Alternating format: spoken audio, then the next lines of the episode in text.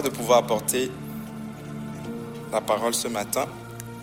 On est dans une série des relations. On a jugé pertinent et propice de parler des relations parce que l'un des impacts majeurs de la crise, ce n'est pas le côté sanitaire, ce n'est pas le côté financier, même s'il est notable, c'est l'impact dans nos relations.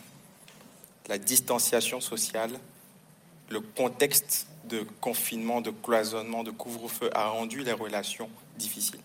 Et on a parlé de la relation avec Dieu, on a parlé des relations avec les autres. Et ce matin, ou ce midi, j'aimerais parler d'un troisième type de relation qui est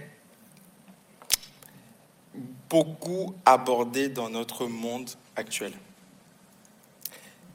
C'est quelque chose qui a vu le jour, qui a émergé avec la, avec le monde moderne, avec la psychologie moderne. J'aimerais parler de notre relation avec nous-mêmes. Notre relation avec nous-mêmes. Jamais auparavant, dans les générations précédentes, le concept de soi n'a été aussi important. Après la Deuxième Guerre mondiale, il y a eu la fin des grandes transcendances. L'être humain, l'homme, croyait hier en la religion, il a été déçu de la religion. Il croyait en la science, il a été déçu de la science. Il croyait aux politiques, il a été, il a été déçu des politiques. Et le monde postmoderne est principalement caractérisé par le focus sur soi. Comme on ne peut plus croire en rien d'autre à l'extérieur, on a décidé de croire en soi. Alors des courants d'humanisme ont vu le jour où l'homme a pris la place de Dieu et l'homme fait du bien à l'homme, pour l'homme, par l'homme. Donc jamais auparavant, on a parlé autant d'image de soi, de respect de soi, d'amour de soi, d'acceptation de soi, de confiance en soi, d'estime de soi, de réalisation de soi, de développement de soi, qu'on appelle encore le développement personnel. Alors la question que je nous invite à poser ce matin, c'est que dit Dieu de ma relation avec moi-même. Que dit Jésus de ma relation avec moi-même? Est-ce que je dois plus m'aimer pour pouvoir aimer les autres? Est-ce que je dois avoir de l'estime de moi? Si oui, comment le faire? Est-ce que je dois avoir de la confiance en moi? Si oui, comment le faire? Aujourd'hui, la place du moi est aussi notable dans l'Église parce que les sujets de prédication ont beaucoup changé. Hier, on parlait beaucoup des attributs de Dieu, on focusait sur Dieu, on parlait de l'œuvre de Dieu. Mais aujourd'hui, ces types de prédication, cette thématique intéresse moins que des sujets jugés beaucoup plus pratiques comme quel est mon appel, ma réalisation personnelle, comment je fais pour réussir? Les prédications se veulent plus pratiques et c'est bien. Mais le revers de la médaille, c'est qu'on focalise extrêmement sur soi parce qu'on veut avant tout lire la Bible pour soi-même, pour répondre à ces problématiques et non plus pour découvrir qui est Dieu. On évite soigneusement les sujets qui fâchent le moi, qui culpabilisent. Et on préfère des sujets qui font du bien Sur le sujet de la psychologie moderne, l'amour de soi, l'acceptation de soi, toutes ces choses, il y a deux, souvent deux attitudes extrêmes. La première, c'est le rejet complet. On juge que c'est le monde. On refuse cette nouvelle doctrine. Mais la deuxième, c'est l'acceptation complète. Où on juge que la psychologie est une science comme les autres comme la physique, la chimie, la géographie, et on se doit de l'accepter. Si nous utilisons nos téléphones portables, nous utilisons la technologie ou nous utilisons la médecine pour nous soigner, on devrait donc accepter la psychologie avec toutes ces découvertes sur la relation à soi. La vérité, mes frères et sœurs, pardon, c'est que nous devons discerner. Il y a du bon à prendre et il y a du mauvais à rejeter. Si vous êtes toujours là, vous pouvez dire Amen. Donc, comment trouver l'équilibre, comment faire la différence? On va aborder cela ensemble. On va parler de l'amour de soi, de l'estime de soi et de la confiance en soi. Premièrement, l'amour de soi. Le monde dit aujourd'hui aime-toi. Le monde dit aujourd'hui que la, plus, la personne qui compte, c'est toi-même. Et que tu dois prendre soin de toi, que tu dois t'aimer. Et on a souvent pris le passage où Jésus disait dans Matthieu 22, verset 37, qu'il faut aimer les autres avant de s'aimer soi-même, qu'il faut aimer les autres plutôt comme soi-même, pour dire qu'il faut aimer les autres avant de s'aimer soi-même. Qu'il faut aimer, qu'il faut s'aimer, pardon, avant d'aimer les autres. Je vais y arriver. Troisième culte. Si vous, me suivez quand même, ça va? Ok. Matthieu 22, verset 37. Jésus répondit à un docteur de la loi qui lui dit Quel est le plus grand commandement Tu aimeras le Seigneur, ton Dieu, de tout ton cœur, de toute ton âme et de toute ta pensée. Et verset 39, voici le second commandement Tu aimeras ton prochain comme toi-même. On demande à Jésus quel est le plus grand commandement et Jésus répond par deux commandements. Jésus donne un deuxième commandement comme pour attester que le deuxième est tout aussi important que le premier. Aimer son prochain comme soi-même.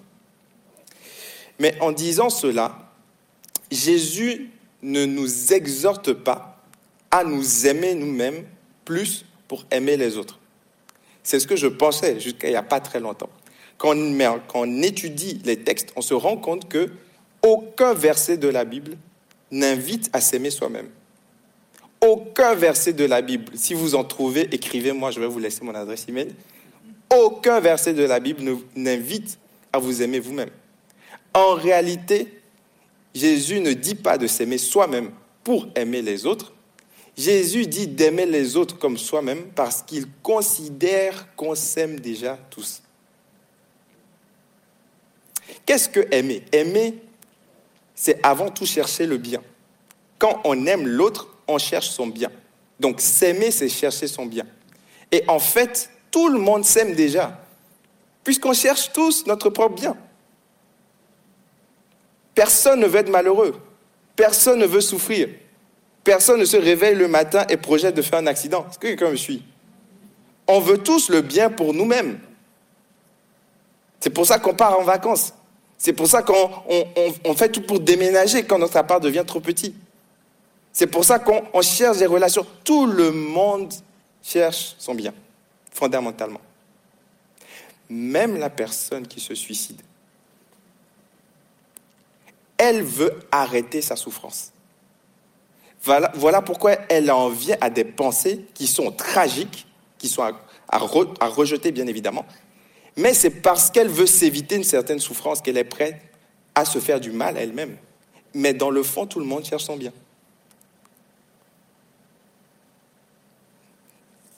Donc Jésus n'invite pas à s'aimer plus, parce qu'on s'aime déjà tous. La vérité, c'est que c'est plus difficile d'aimer l'autre comme je m'aime moi-même déjà. Dans le contexte, lorsqu'on lit le verset parallèle dans Luc 10, verset 27, Jésus, pour illustrer cette histoire, cette, vérité, va parler de la parabole du bon samaritain. Il va dire qu'un homme juif était roué de coups, il était blessé sur la route, et deux personnes vont, passer, sans, vont passer vont passer sans lui prêter assistance. Un sacrificateur, un lévite.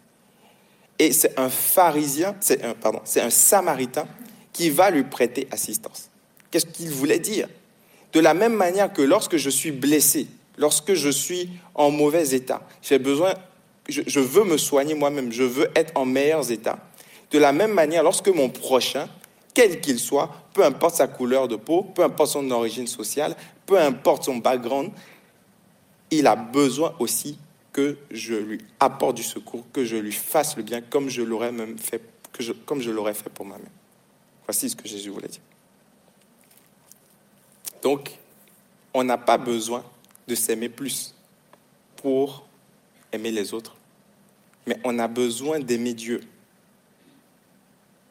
pour que Dieu répande son amour dans nos cœurs, pour pouvoir aimer les autres. Voilà pourquoi c'est le deuxième commandement et pas le premier. L'humanisme a fait de ce deuxième commandement le premier. S'aimer et aimer les autres. Mais ça vient en deuxième position. On doit d'abord aimer Dieu et ensuite Dieu répand son amour dans nos cœurs et on aime les autres. Parce que si on essaye d'aimer les autres sans aimer Dieu ou vivre l'amour de Dieu, à un moment donné, on sera déçu. Et on va se dire, ça suffit, j'ai assez fait pour les autres, maintenant je vais m'occuper de moi. Donc ça veut dire qu'en réalité, quand on aimait, on n'aimait pas de façon altruiste, mais on aimait pour recevoir des choses en retour. Et comme on ne les a pas reçues, on se dit, maintenant j'arrête, je m'occupe de moi. Et je prie que Dieu puisse vraiment nous éclairer, nous aider à aimer l'autre comme nous-mêmes ce matin. Quelqu'un doit dire Amen. Deuxièmement, l'estime de soi. Qu'est-ce que l'estime de soi? L'estime de soi, c'est la valeur qu'on s'accorde à soi-même. C'est la notation, en quelque sorte, qu'on se donne. Parce que vous vous regardez devant un miroir, combien vous notez-vous? Certains ont une trop haute estime d'eux-mêmes. Ils disent, moi, c'est 11 sur 10, attends. Il n'y a pas de note pour euh, pouvoir apprécier ma magnitude. Et puis, il y en a d'autres qui se sous-estiment ou qui se dévalorisent, qui se donnent 0 sur 10. Mais en tout cas, chacun de nous a une certaine estime de lui-même. Maintenant, le monde, le monde dit, tu as de la valeur. Tu es extraordinaire. D'ailleurs, dans les publicités, on vous dit, tu es extraordinaire et tu es tellement extraordinaire que tu dois acheter ce produit extraordinaire. Tu le mérites. Tu dois te l'accorder. C'est ce que le monde te dit. Le monde te dit comment augmenter ton estime de toi-même. Par contre, il y a une chose que le monde ne te dit jamais c'est pourquoi tu dois augmenter ton estime de soi. Le monde te dit que tu dois reconnaître que tu as de la valeur, mais le monde ne te dit jamais pourquoi tu as de la valeur. Alors je vous pose la question ce matin. Pourquoi pensez-vous que vous avez de la valeur?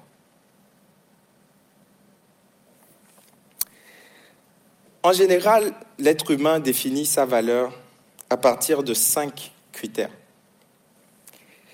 Le premier critère, c'est la communauté. D'où je viens, mon appartenance sociale. Certains définissent leur valeur à partir de la communauté à laquelle ils appartiennent. Leur nom de famille. Je m'appelle de Kersosson, je viens de la famille bourgeoise depuis la bourgeoisie de Louis XIV.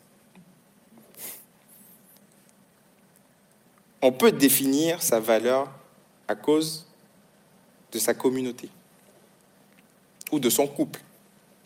Parce qu'on est marié à quelqu'un, à un prince, à quelqu'un qui, dans le monde, a de la valeur. Deuxièmement, on peut définir sa valeur à partir de sa célébrité. Si j'ai 10 millions de followers sur Facebook, sur Instagram, c'est que j'ai de la valeur. Si je suis apprécié des hommes, désiré par les hommes, que j'ai la valeur. Ou alors on peut définir sa valeur à cause de son compte bancaire. Si j'ai de, si de l'argent, des possessions matérielles, alors on peut être tenté de penser qu'on a de la valeur. Quatrièmement, les compétences. Si j'ai des compétences, des capacités, si je suis performant, si je sais courir plus vite qu'Usain Bolt ou Mbappé. Si je sais construire des tours, si j'ai de l'ingénierie, si je sais inventer un vaccin, si j'ai des compétences, on peut se dire j'ai de la valeur. Et on peut aussi se dire j'ai de la valeur à cause de mon corps. Parce que je suis beau, je suis belle, je réponds aux standards de beauté du monde actuel. Mais au final, quand on y réfléchit, on se rend compte que la valeur de l'homme ne dépend pas de ce qu'il est ou de ce qu'il peut faire. Alors certains se sont dit, en fait, tu as de la valeur simplement parce que tu es un être humain. Alors vient le courant humaniste qui dit, on doit faire du social, on doit réduire la pauvreté, on doit, apporter du secours à l'être humain parce qu'il a de la valeur. Oui, mais pourquoi? Pourquoi? Pourquoi est-ce que l'homme qui ne serait que le produit de la macroévolution, un amas de cellules qui descend du singe, aurait plus de valeur qu'un chien, un chat ou une plante verte? Le monde vous dit que vous avez de la valeur, mais seule la Bible vous dit pourquoi vous avez de la valeur. La Bible dit que vous avez de la valeur parce que vous êtes créé à l'image de Dieu. La Bible dit que à la base vous n'étiez que poussière, mais que Dieu a soufflé son souffle de vie en vous. Et vous êtes devenu un homme ou une femme. La Bible dit que vous avez de la valeur parce que Dieu a placé quelque chose de sacré en vous. Et ainsi, vous n'avez pas le droit d'ôter la vie de quelqu'un, parce que c'est Dieu qui donne la vie. Sans Dieu, votre valeur n'a aucun sens. Sans Dieu, enlevez Dieu de l'équation. Et nous ne pouvons pas dire pourquoi on a plus de valeur que des animaux, que des plantes ou que de la nature.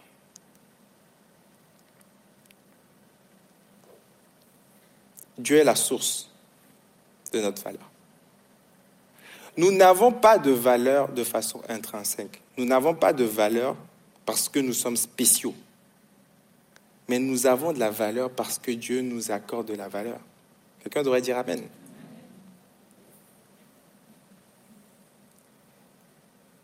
De Corinthiens 4, verset 7, Paul dit ceci, nous portons ce trésor, trésor qui a de la valeur, dans des vases de terre, afin que cette grande puissance soit attribuée à Dieu et non aux hommes. C'est parce que Dieu nous accorde de la valeur que nous avons de la valeur. En général, il y a deux choses, deux types de personnes qui définissent la valeur de quelque chose.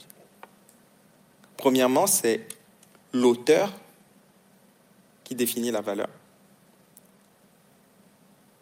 Vous pouvez tomber sur un tableau, vous vous dites, c'est quoi ce gribouillis d'un enfant de 10 ans, et puis on vous dit, c'est un tableau de Picasso. Et là, tu demandes pardon.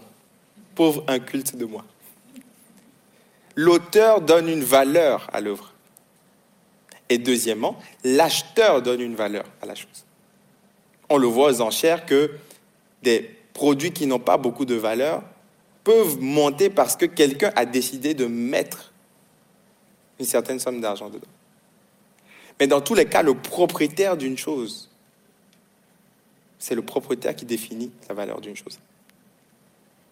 Et la Bible nous dit que Dieu est notre auteur. Dieu est notre créateur. Et deuxièmement, Dieu, au travers de Jésus-Christ, nous a racheté un grand prix.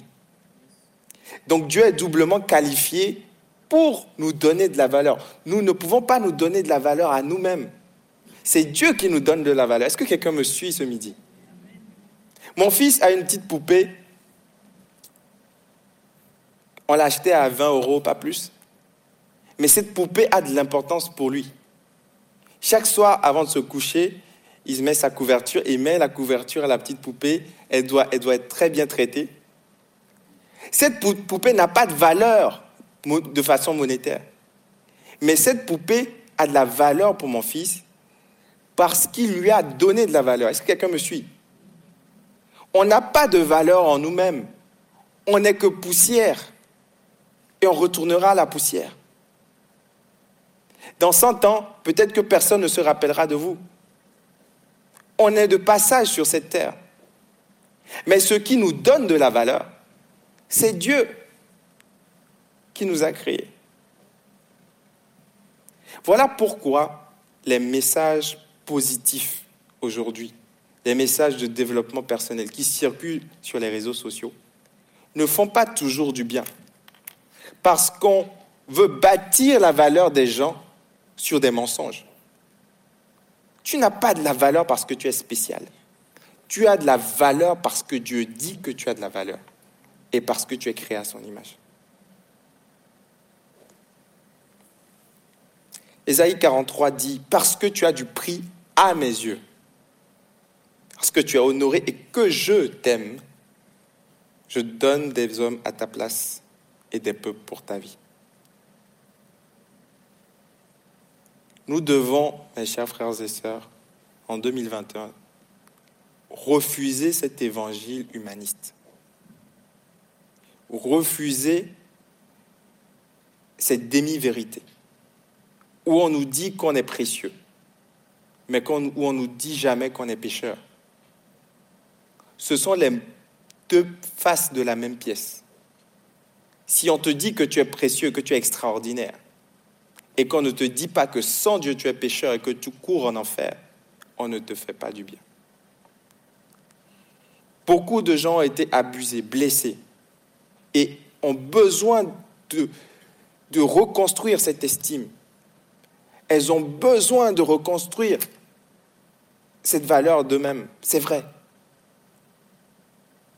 Mais il faut le faire sur la vérité de la parole de Dieu.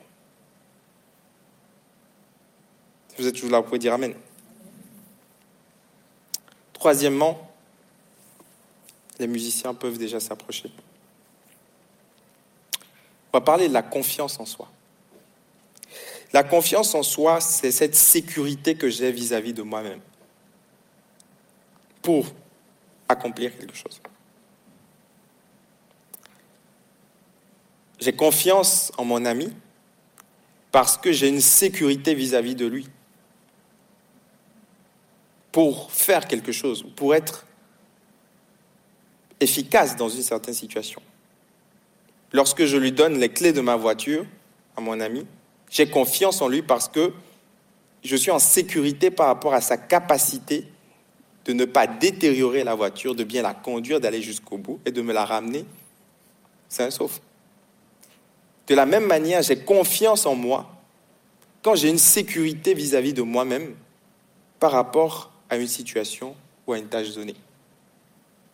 Vous pouvez avoir confiance en vous lorsque vous êtes en famille et ne plus l'avoir quand vous êtes au travail. Vous pouvez avoir confiance en vous quand, dans votre capacité à euh, construire un meuble, monter un meuble, mais ne pas l'avoir, par exemple, dans votre capacité à prendre la parole en public. La confiance en soi, c'est cette sécurité qu'on a vis-à-vis de nous. Maintenant, les coachs en développement personnel, le monde, vous invitent à bâtir votre confiance en vous. Vous donne des clés pour améliorer votre confiance en vous. La question, c'est pourquoi? Pourquoi est-ce qu'il faut avoir confiance en soi? Alors on vous dit, c'est pour pouvoir réussir dans la vie pour pouvoir faire des projets, pour pouvoir aller jusqu'au bout. Oui, mais pourquoi? À y réfléchir, je préfère que certaines personnes n'aient pas confiance en elles et ne réussissent pas leur projet. Ah oui J'aurais préféré que Hitler n'ait pas eu confiance en lui pour faire ce qu'il a fait. Je préfère que les tueurs en série qui violent des fillettes n'aient pas confiance en eux pour faire ce qu'ils font. J'aurais préféré qu'un manipulateur ou un pervers narcissique qui détruit des vies sur son passage n'ait pas assez de confiance en lui pour faire ce qu'il fait.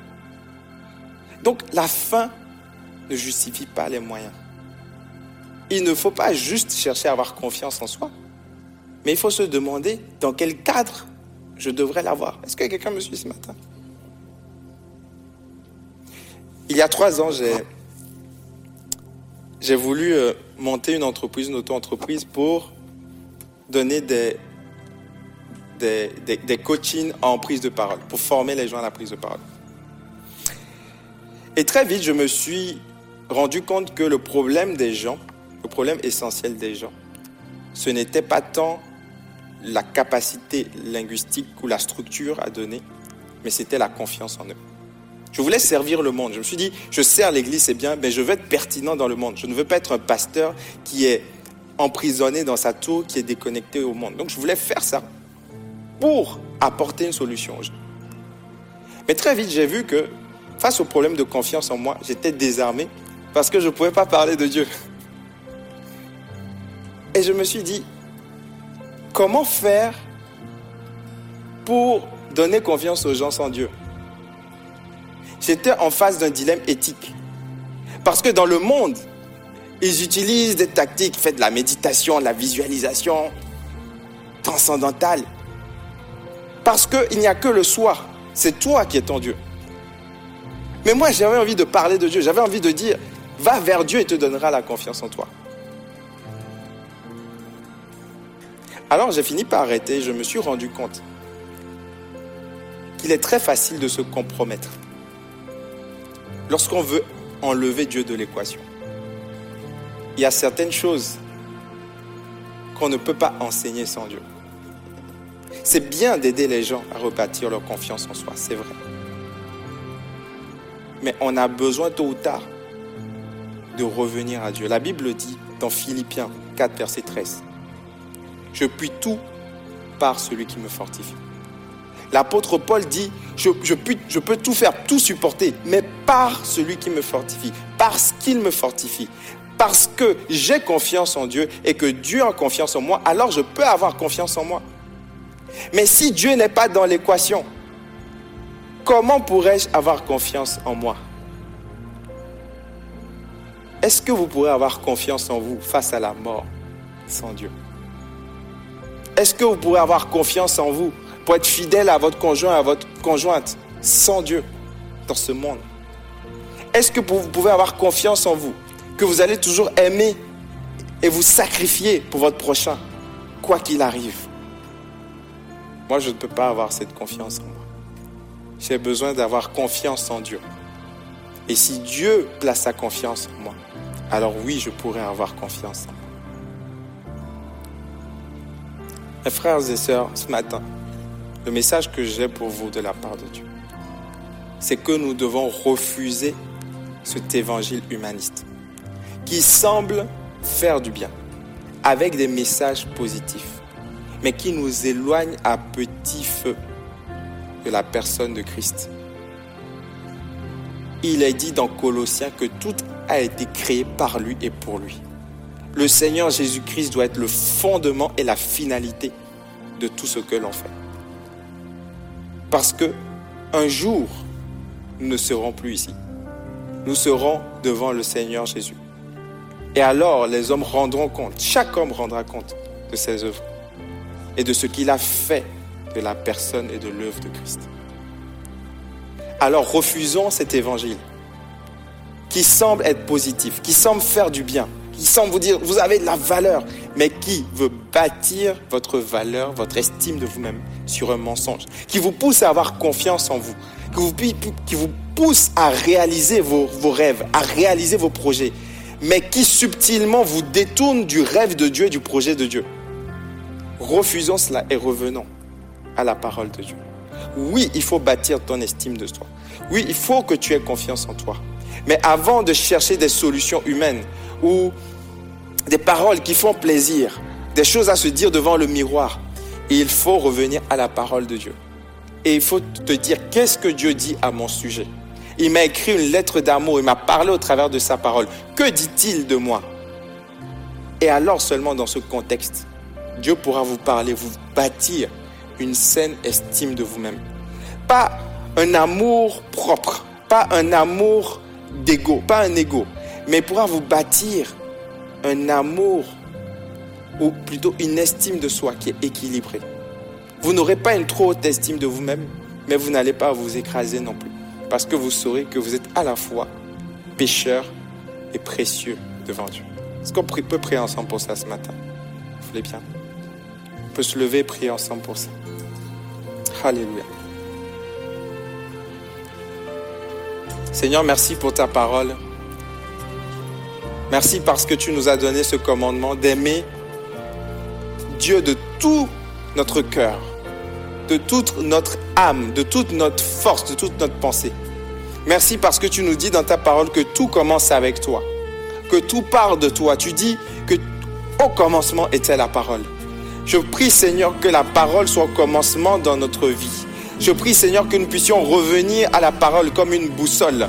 Je prie Seigneur afin que nous ne puissions pas nous conformer au siècle présent, que nous ne puissions pas prendre la forme du siècle présent, adopter les mentalités du siècle présent, mais que nous puissions Seigneur être transformés par le renouvellement de l'intelligence, afin de discerner ce qui est bon et agréable. Je prie pour toi mon frère, ma soeur, que tu puisses accepter la parole de Dieu telle qu'elle vient, telle qu'elle est, que tu ne puisses pas la filtrer en fonction de tes envies, la choisir uniquement lorsqu'elle te plaît, mais que tu puisses dire Seigneur Jésus-Christ, je veux te connaître je veux entrer dans ta parole pour pouvoir savoir qui tu es et ce que tu dis à mon sujet. Seigneur, oui, je veux que tu baptises mon estime. Oui, je veux que tu développes ma confiance.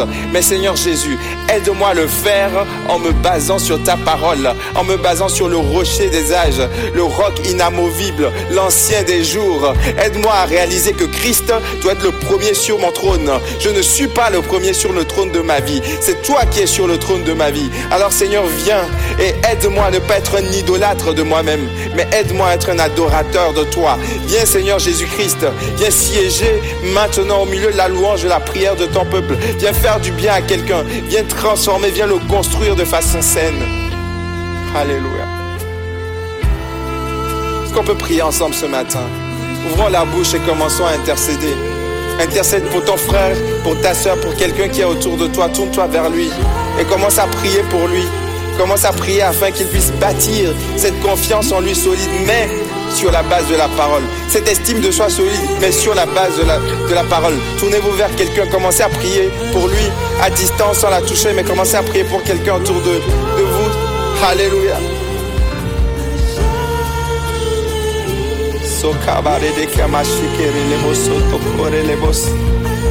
Alléluia.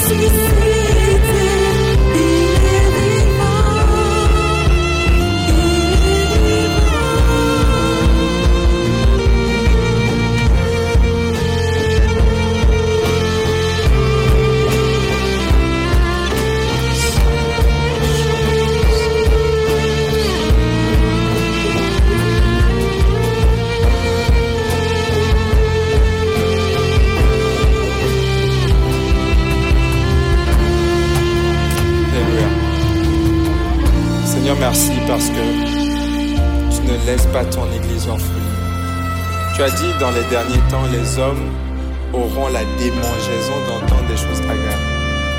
Seigneur, je t'en supplie, accorde-nous la grâce de discerner, de ne pas être emporté à tout vent de doctrine. Tu dis, à quoi sert-il à un homme de gagner le monde, d'avoir de la valeur dans le monde, s'il perd son âme? À quoi sert-il de me développer si c'est pour me détériorer en enfer? À quoi sert-il, Seigneur, d'avoir de la valeur aux yeux du monde, de bâtir une confiance en soi, de réussir dans des projets si tu ne les agrées pas. Seigneur, aide-nous à revenir à toi et à l'authenticité de ton évangile. Aide-nous à ne pas seulement venir dans la Bible pour chercher ce que tu vas nous dire pour nous-mêmes, Mais aide-nous à venir dans la Bible pour te connaître toi, connaître ton cœur, connaître ta personne, connaître tes attributs, connaître ton plan pour ce monde et y participer. Merci pour cette parole que tu nous donnes, qui est une lumière sur notre sentier, qui éclaire nos pas. Merci parce que tu ne laisses pas ton Église aveugle. Merci parce que tu réveilles ton Église, afin qu'elle ne soit pas, Seigneur, démunie, mais qu'elle puisse toujours avoir ton secours, ton soutien, ton enseignement et ta direction. Que ton nom soit béni. Amen. Amen.